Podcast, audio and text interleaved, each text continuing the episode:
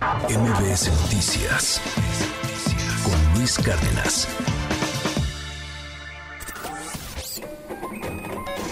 Economía y finanzas con Pedro Tello Villagrán. ¿Qué pasa cuando hay libertades económicas? ¿Qué pasa cuando se juega en un país con diversidad eh, económica, con posibilidades de salir adelante, con oportunidades?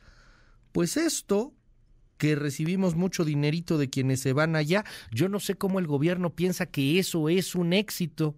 Yo no sé cómo el gobierno se atreve a decir que los migrantes que nos manden dinero es un éxito del gobierno. Lo padre sería que los mexicanos pudiéramos generar esta cantidad de recursos aquí en México y no tener que estar yendo a otro país para sobrevivir. Pero sea como sea, esto es muy buena noticia.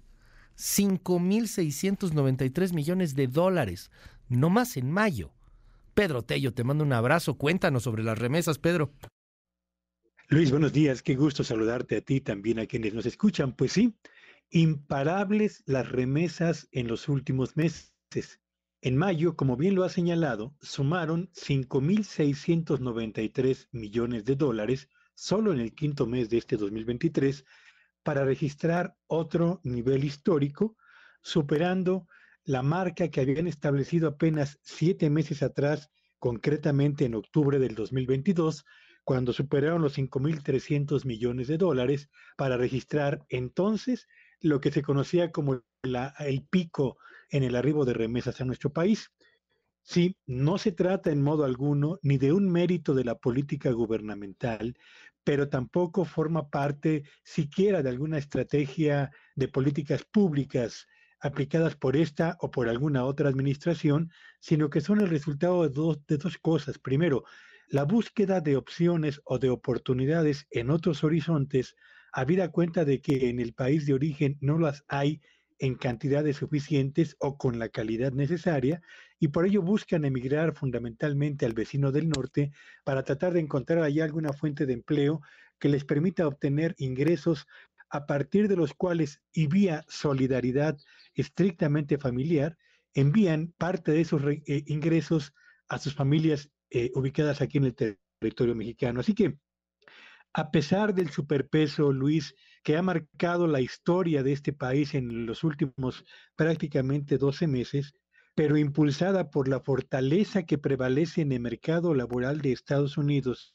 y al mismo tiempo por un, una suerte de comportamiento estacional de las remesas que en el mes de mayo suelen repuntar por el famoso Día de las Madres, bueno, pues cerramos mayo de este año con un nivel histórico de remesas y el acumulado de los primeros cinco meses lleva las remesas que han ingresado a nuestro país a los 24.667 millones de dólares, superando considerablemente al monto de la inversión extranjera que ha ingresado a nuestro país, duplicando el monto de las exportaciones de petróleo, superando los ingresos por turismo y al mismo tiempo generando un ritmo de avance, Luis Auditorio, que en caso de mantenerse, permitiría que cerremos este 2023 con un nivel de remesas cercano a los 60 mil millones de dólares, una cifra francamente sin precedentes para nuestro país,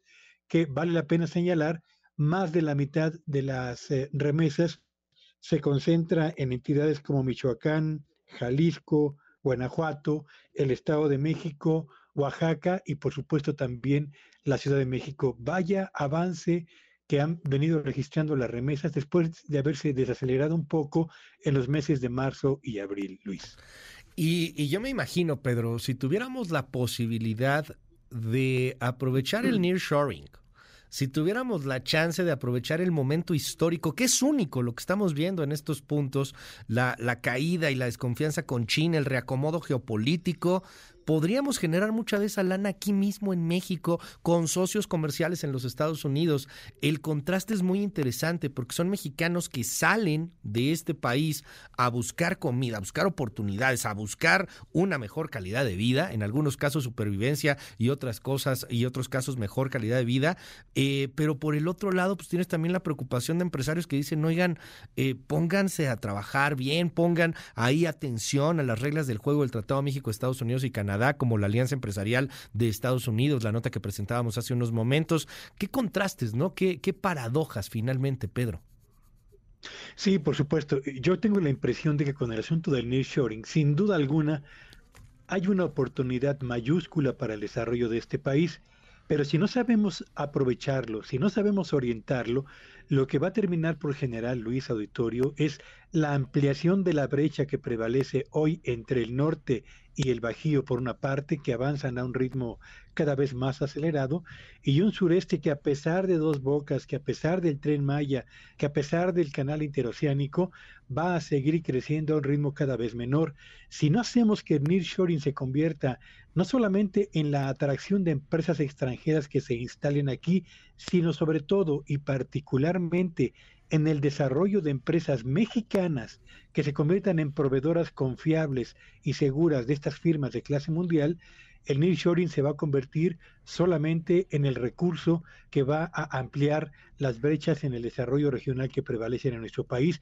Y si no hacemos algo al mismo tiempo por mejorar la calidad del empleo en nuestro país, los mexicanos que siguen emigrando hacia el norte y aquellos que esfuerzan y se esfuerzan importantemente cada día en el vecino de, eh, del norte para enviar recursos a sus familias en México, seguirán marcando la pauta después de las exportaciones automotrices como los más importantes generadores de divisas, cuando esa riqueza la podríamos estar generando aquí, con esa mano de obra empleada aquí en un mercado laboral más sólido y más justo, Luis.